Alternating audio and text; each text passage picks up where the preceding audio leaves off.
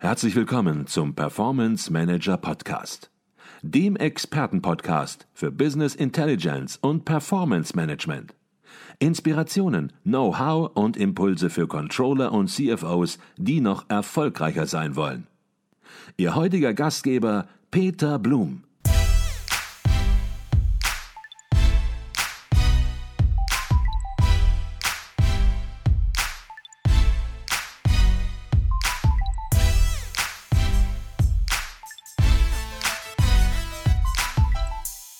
Herzlich willkommen zum Performance Manager Podcast. Mein Name ist Peter Blum. Ich bin Geschäftsführer der Business Intelligence Beratung Advisio Consult und Ihr Gastgeber im Podcast.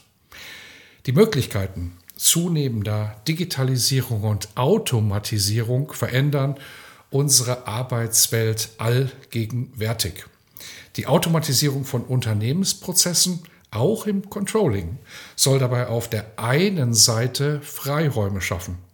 Auf der anderen Seite stellt sich die Frage, wie diese entstehenden Freiräume sinnvoll genutzt werden können. Spannend und konkret wird diese Debatte, wenn wir uns die Auswirkungen von Automatisierungsprozessen in Bezug auf die Bedeutung für die mittleren Managementebenen im Unternehmen anschauen. Ist die zunehmende Automatisierung von Unternehmensprozessen eher eine Bedrohung oder eher eine Chance für die Zukunft des mittleren Managements? Diese Frage, die besprechen wir heute im Podcast mit Professor Dr. Marco Reimer. Marco Reimer lehrt an der WHU Otto Beisam School of Management und ist dort Direktor des Instituts für Management und Controlling und er hat gemeinsam mit drei weiteren internationalen Professoren eine sehr spannende Studie durchgeführt, dessen Ergebnisse vor wenigen Monaten im Journal of Management Studies veröffentlicht wurde. Doch bevor wir jetzt in die Details dieser Studie und die Auswirkungen für die Praxis einsteigen, zunächst nochmal herzlich willkommen im Performance Manager Podcast, Professor Dr. Marco Reimer. Vielen Dank. Herr Reimer, erstmal herzlichen Dank, dass Sie sich die Zeit nehmen, Ihre wirklich spannenden Ergebnisse heute zu teilen. Sie haben in Ihrer Studie die Auswirkungen der digitalen Transformation auf das mittlere Management untersucht. Und da stellt sich natürlich als allererstes die Frage, warum ist in diesem Zusammenhang das mittlere Management aus Ihrer Sicht besonders interessant? Ja, das ist eine gute Frage. Das mittlere Management wird häufig unterschätzt.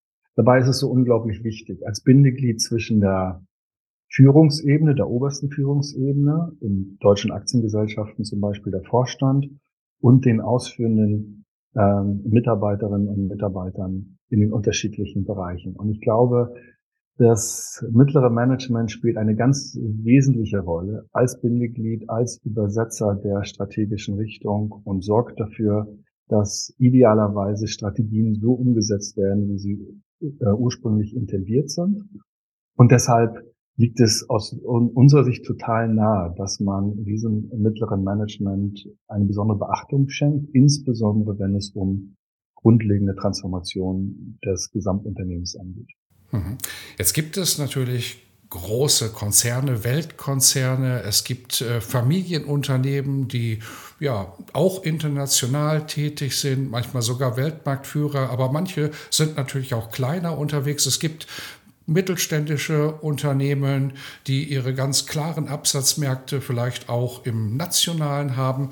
Und dann stellt sich natürlich bei diesen ganz unterschiedlichen Unternehmen durchaus die Frage, was verstehen sie ganz konkret unter dem mittleren Management? Bei den großen Konzernen mag man den Eindruck haben, dass das eine viel, viel größere Gruppe im Bauch der Organisation sozusagen ist, als beispielsweise bei einem mittelständischen Haus. Und dann sollten wir das auch sofort noch ergänzen ergänzen um das Thema, welchen strategischen Wertbeitrag sehen Sie in dieser Gruppe im mittleren Management? Denn Sie untersuchen ja den strategischen Wertbeitrag dieser Gruppe unter dem Einfluss und in Abhängigkeit von zunehmender Automatisierung.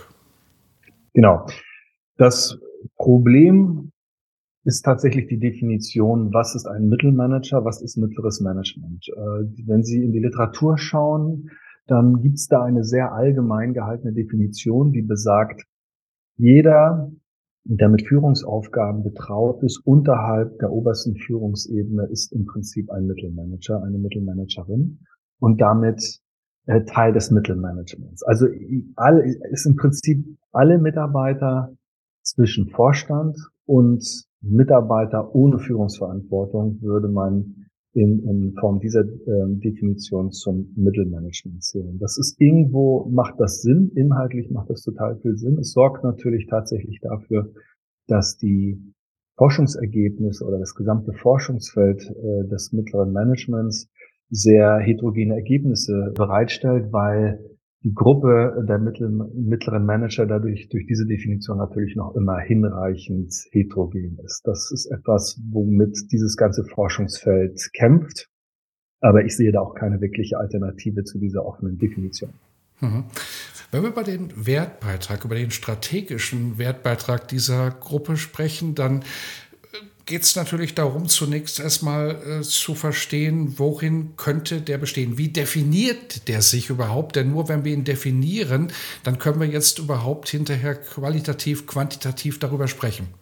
Unserer Auffassung nach äh, geht es darum, als Bindeglied zwischen der ähm, strategischen Führung und der ausführenden, den ausführenden Einheiten zu koordinieren ähm, und insbesondere dafür Sorge zu tragen, dass eine Strategie, wie, wie sie mal formuliert wurde, auch implementiert wird. Das beinhaltet natürlich viele, viele Aktivitäten, Koordination, Motivation der Mitarbeiterinnen und Mitarbeiter vor Ort, Bewertung von, von Mitarbeiterinnen und Mitarbeitern vor Ort und so weiter und so fort. Alles, was mit mit People Management in erster Linie zu tun hat, aber auch mit Koordination äh, ganze Aktivitäten vor Ort zu tun hat, ist natürlich etwas, was dem äh, was im mittleren Management ähm, vollzogen wird. Und dadurch hat es zunächst einmal eine, eine operative Bedeutung, aber eben durch die Konkretisierung der Strategien in tatsächliches Verhalten führt es natürlich auch dazu, dass eine, äh, ein strategischer Wertbeitrag geleistet wird, der in der Regel auch unterschätzt wird, wie auch Mittelmanager häufig unterschätzt werden, wenn sie Unternehmen fragen,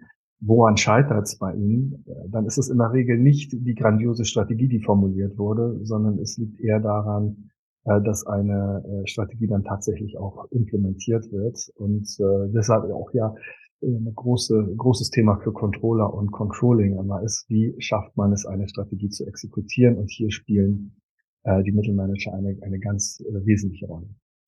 An dieser Stelle eine kurze Unterbrechung in eigener Sache. Wir bei Advisio erweitern unser Consulting-Team.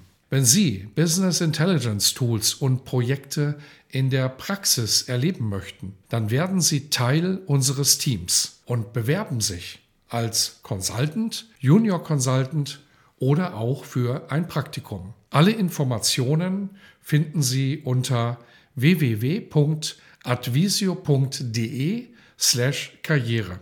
Ich freue mich, auf unser Kennenlernen und weiter geht's im Podcast. Mhm. Und über diesen Wertbeitrag, da werden wir natürlich später noch im Detail sprechen und das wirklich auch aufdröseln, weil ja der positive Wertbeitrag, der legitimiert natürlich diese Gruppe. Und wenn der Wertbeitrag sinkt, dann stellt sich natürlich eben auch die Frage, ja, wie muss man sich verändern, respektive welche Bedeutung hat diese äh, Gruppe noch? Und wenn man in die Forschungsergebnisse zum Thema des mittleren Managements einsteigt, in Bezug eben auch auf Digitalisierung und Automatisierung, dann findet man, und das ist sicherlich eben auch ja, der unscharfen Definition geschuldet, ganz unterschiedliche Ergebnisse, Arbeitsergebnisse. Einige Studien, die sehen die Automatisierung eben als Risiko und Bedrohung für das mittlere Management. Andere sagen, da stecken riesige Chancen drin, also komplett unterschiedliche Ergebnisse. Wenn man sich die Unternehmenspraxis anschaut, dann wird das eigentlich sogar auch reflektiert. Es gibt äh, Manager oder Unternehmen, vielleicht noch mal ganz allgemein gesprochen, die eher die Chancen sehen und manche die großen Risiken, dass Arbeitsplätze auch wegfallen. Was liegt diesen unterschiedlichen wissenschaftlichen Einschätzungen eigentlich zugrunde, Herr Reimer?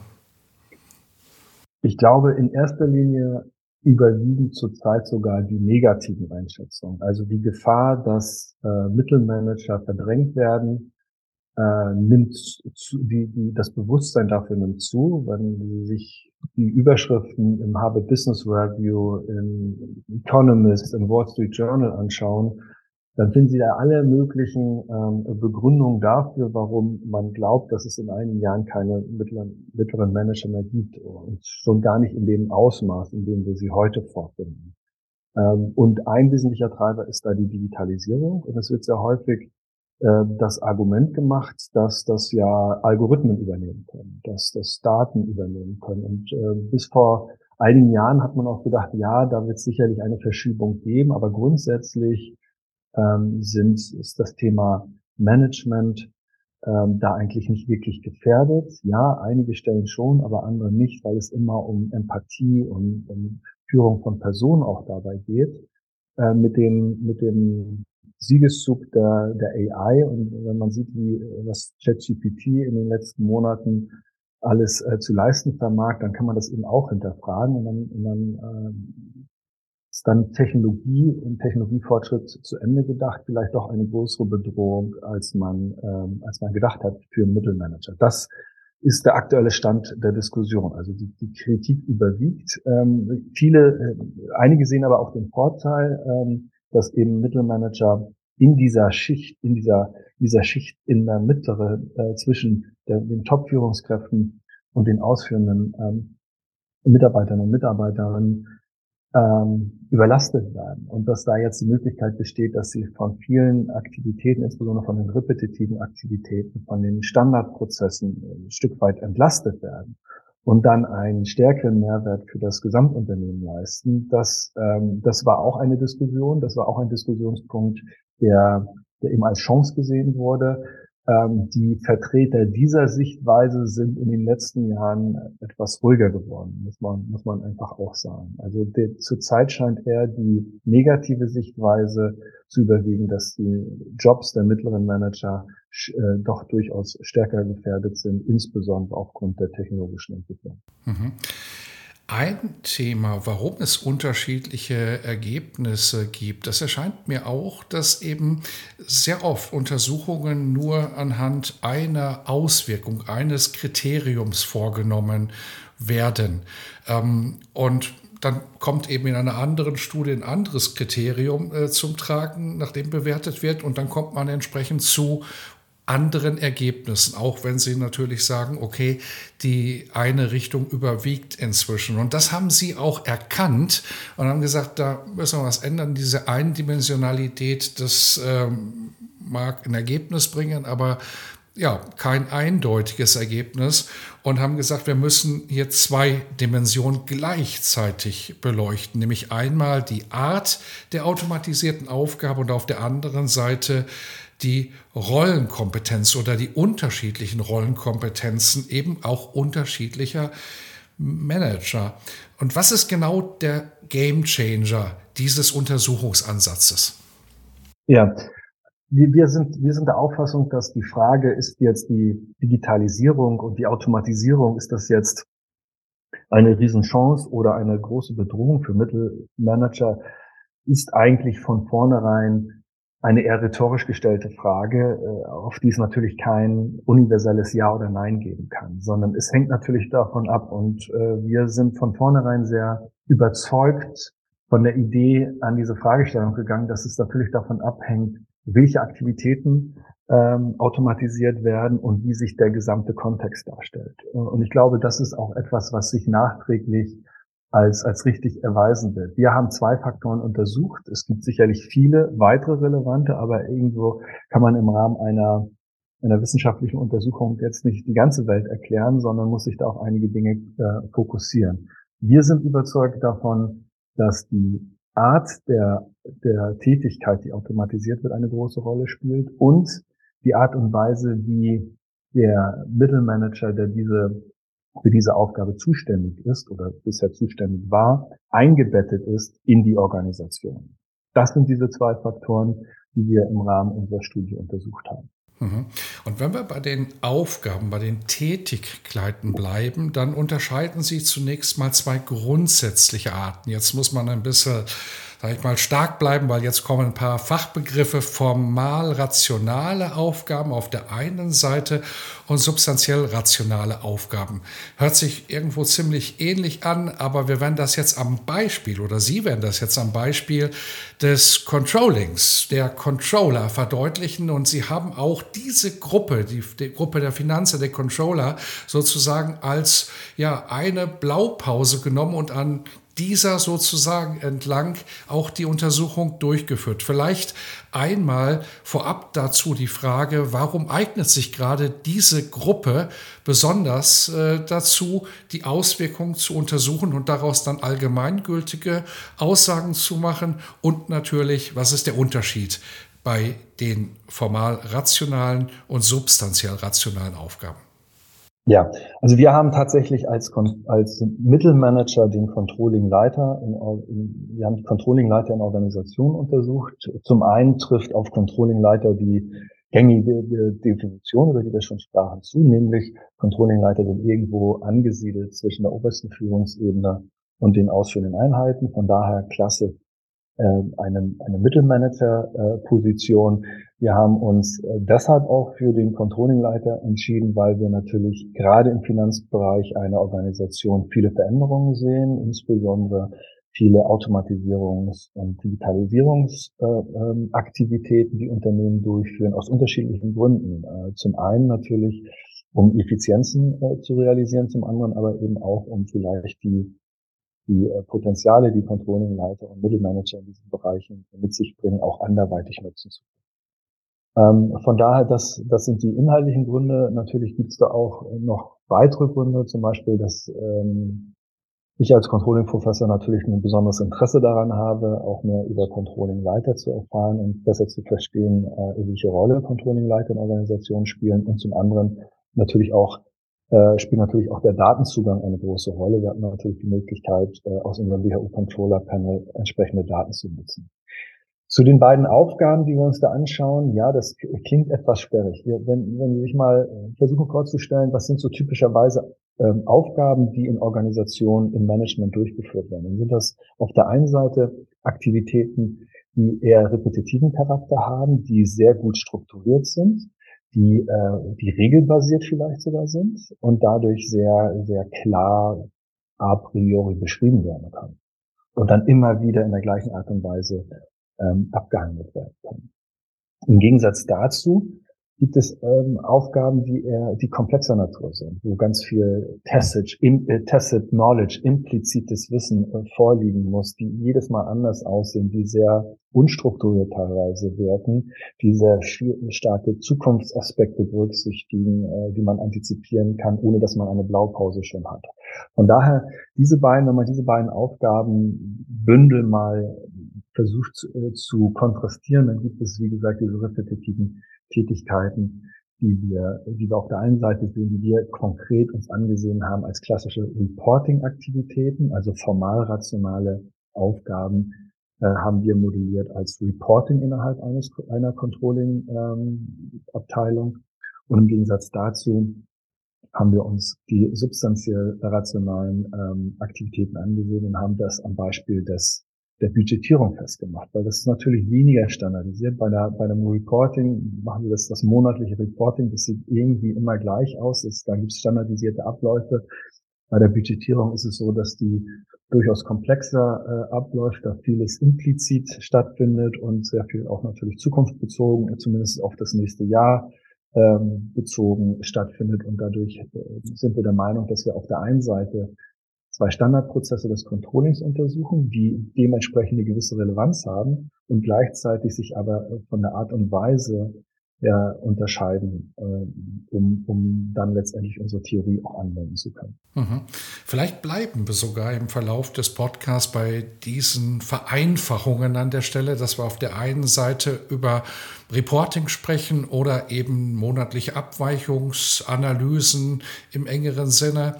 Ähm, und auf der anderen Seite über Budgetierung, Sie haben es angesprochen, oder auch Forecasting, was sicherlich auch entsprechend dazu gehört und natürlich in vielen Unternehmen momentan ein Top-Thema ist und wo auch Automatisierung natürlich eine Riesenrolle spielt.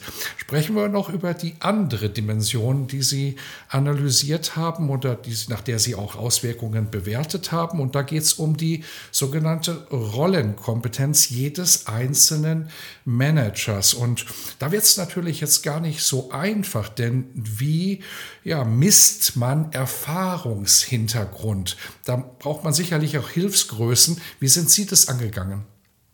Ja, in der Tat. Also wir wollten tatsächlich ähm, versuchen, den Erfahrungshintergrund so gut wie möglich äh, zu erfassen. Und ähm, ist natürlich sehr schwer, aus einer Messperspektive heraus den Erfahrungshintergrund ganz konkret äh, messbar zu machen. Wir haben uns beholfen mit einer, mit einer Größe, die sich Position Tenure nennt. Also im Prinzip schauen wir uns an, wie lange ist ein bestimmter Controlling-Leiter schon in dieser Position. Ähm, die Annahme dahinter ist, dass ein ein Manager, der seit einem Jahr Controlling leitet, ist natürlich ganz, äh, ganz anderen Erfahrungshintergrund auf dieser Position hat, ganz anders in dieser Rolle embedded und, und eingebunden ist als, als ein Controlling-Leiter, der schon vielleicht seit zehn Jahren diese Rolle auskleidet. Das führt dann dazu, dass die, die Role ist, also die Eingebundenheit in dieser, in dieser Position ein, eine andere Bedeutung hat und das, wie wir später sehen werden, hat einen Einfluss auf die, auf den Effekt den die Automatisierung äh, für diese unterschiedlichen Mittelmanager haben kann. Mhm. Bevor wir jetzt ganz konkret in die Ergebnisse der Untersuchung einsteigen, Sie haben es schon angesprochen, waren Sie natürlich in einer sehr komfortablen Lage, in einer sehr komfortablen Situation, weil Sie an der WHO schon seit Jahrzehnten, kann man fast sagen, das WHO Controller Panel installiert haben. Das heißt, Sie haben hier Zugang zu Controlling-Leitern, zu Finanzern in der Praxis in Unternehmen und können dort regelmäßige Abfragen, Untersuchungen, Feedback-Ergebnisse einholen, sind damit natürlich ganz nah am Puls der Praxis. Vielleicht können Sie ein bisschen was kurz noch sagen zum WHO Controller Panel, ähm, weil ich habe gesehen, dass Sie da auch hier und da immer wieder auf der Suche sind nach ja, zusätzlichen Unternehmen, die Sie dort einbinden möchten, die Beiträge auch geben können und dann auch natürlich vom Panel profitieren. Vielleicht ist das so ein Thema, was wir kurz besprechen können. Und dann natürlich, wie haben Sie das Panel ganz konkret für Ihre Untersuchung genutzt? Ja, tatsächlich, das, das WHO Controller Panel gibt es schon seit 2007, äh, wurde damals noch von Jürgen Weber gegründet, zusammen äh, als Initiative mit, äh, mit dem ICV, äh, mit dem Internationalen Controllerverein. Wir sind sehr dankbar, dass über diese Kooperation heraus, dass wir das äh, dass sich das so äh, erfreulich weiterentwickelt hat. Äh, zurzeit wird das äh, von meinem Kollegen Schaffer äh, und von mir geleitet und wir freuen uns immer über neue Panelisten. Also wenn der ein oder andere äh, Zuhörer Interesse hat an aktuellen Entwicklungen im Controlling, ähm, dann würden wir uns natürlich sehr freuen. Man kann kostenlos teilnehmen.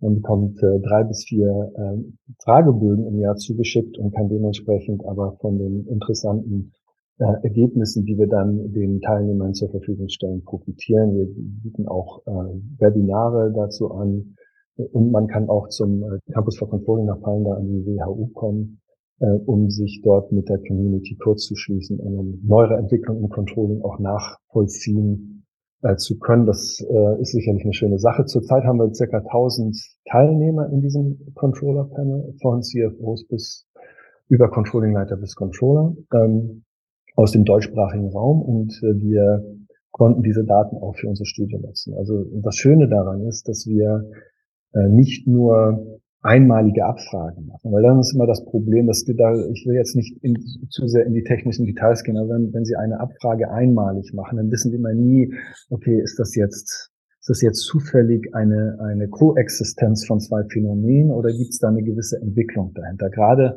wenn man auch den Anspruch hat, äh, kausale Aussagen zu treffen. Und es ist natürlich immer sehr wünschenswert, wenn Sie nicht eine, eine ein, einmalige Umfrage haben, einen Datenpunkt, sondern wenn Sie auch mehrere Umfragen aufbauen können, die dann letztendlich Entwicklung aufzeigen, die Sie dann auch versuchen können, Treiber zu identifizieren und so weiter und so fort.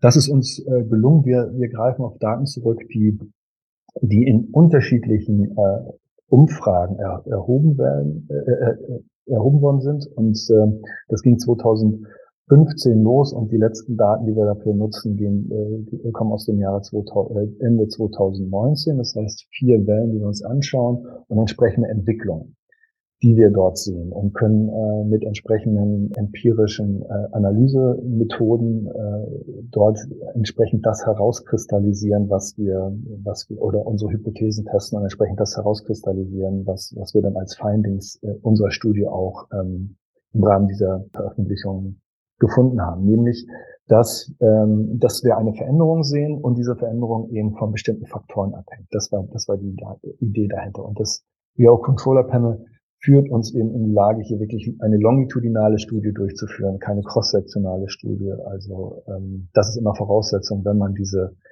ähm, kausalen Aussagen treffen möchte. Mhm. Und Sie haben es gesagt, Unternehmen können kostenlos teilnehmen, Controllerinnen und Controller, Controlling-Leiterinnen und Leiter.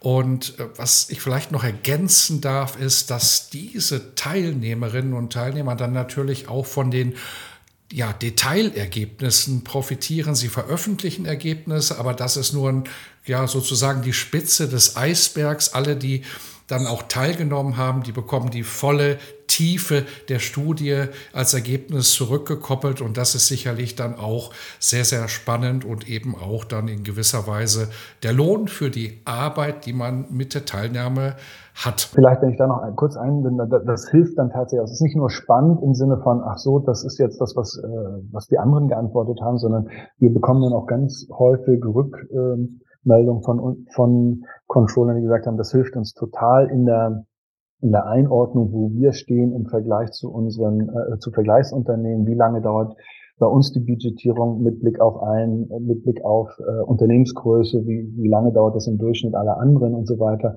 Also diese Benchmarks und Referenzpunkte, die, die helfen natürlich ungemein weiter für die eigene Controlleraktivität im, jeweiligen Unternehmen. Von daher kriegen wir da sehr viel positives Feedback und äh, ist es nicht nur so, dass wir einen detaillierten Ergebnisbericht zur Verfügung stellen, sondern auch über Webinare hinaus dann diese Ergebnisse nochmal in, in Relation setzen und da auch nochmal unsere Perspektive dazu spielen. Also von daher vielleicht in doppelter Hinsicht eine, eine interessante Geschichte. Mhm. Machen wir es vielleicht noch komplett, wenn uns nun ähm, Unternehmen zuhören, Controllerinnen und Controller zuhören, die sagen, Mensch, da würde ich ganz gerne mehr erfahren. Da möchte ich vielleicht sogar jetzt schon teilnehmen mit den Informationen, die ich habe. An wen dürfen die sich wenden? Äh, also wir haben eine Webseite bei, der, äh, bei uns auf der äh, WHU auf der Homepage. Vielleicht, ich weiß nicht, besteht die Möglichkeit, dass wir das bei Ihnen auch nochmal den Link irgendwie äh, kundtun. Ähm, wenn man nach WHU Controller Panel sucht, dann wird man sicherlich auch die Anmelde, das Anmeldeformular finden. Äh, ganz wichtig ist uns, dass wir wirklich Controllerinnen und Controller haben, inklusive natürlich Controlling-Leiter, CFOs, weil wir wirklich großen, äh, großen Fokus auf die Qualität des Inputs legen. Also das heißt, dass wirklich nur auch Controller und Controllerinnen ihre die Fragebögen ausfüllen und, ähm, und dadurch natürlich eine gewisse Qualitätssicherung äh, stattfindet. Das wird dann entsprechend auch nochmal analysiert und abgefragt. Und wenn man dann Teil dieses Netzwerks ist, dann kann man eben von diesen äh, Dingen profitieren, von denen ich gerade sprach. Mhm. Den Link zur Webseite werden wir natürlich in den Shownotes verraten, sodass jeder ihn direkt findet.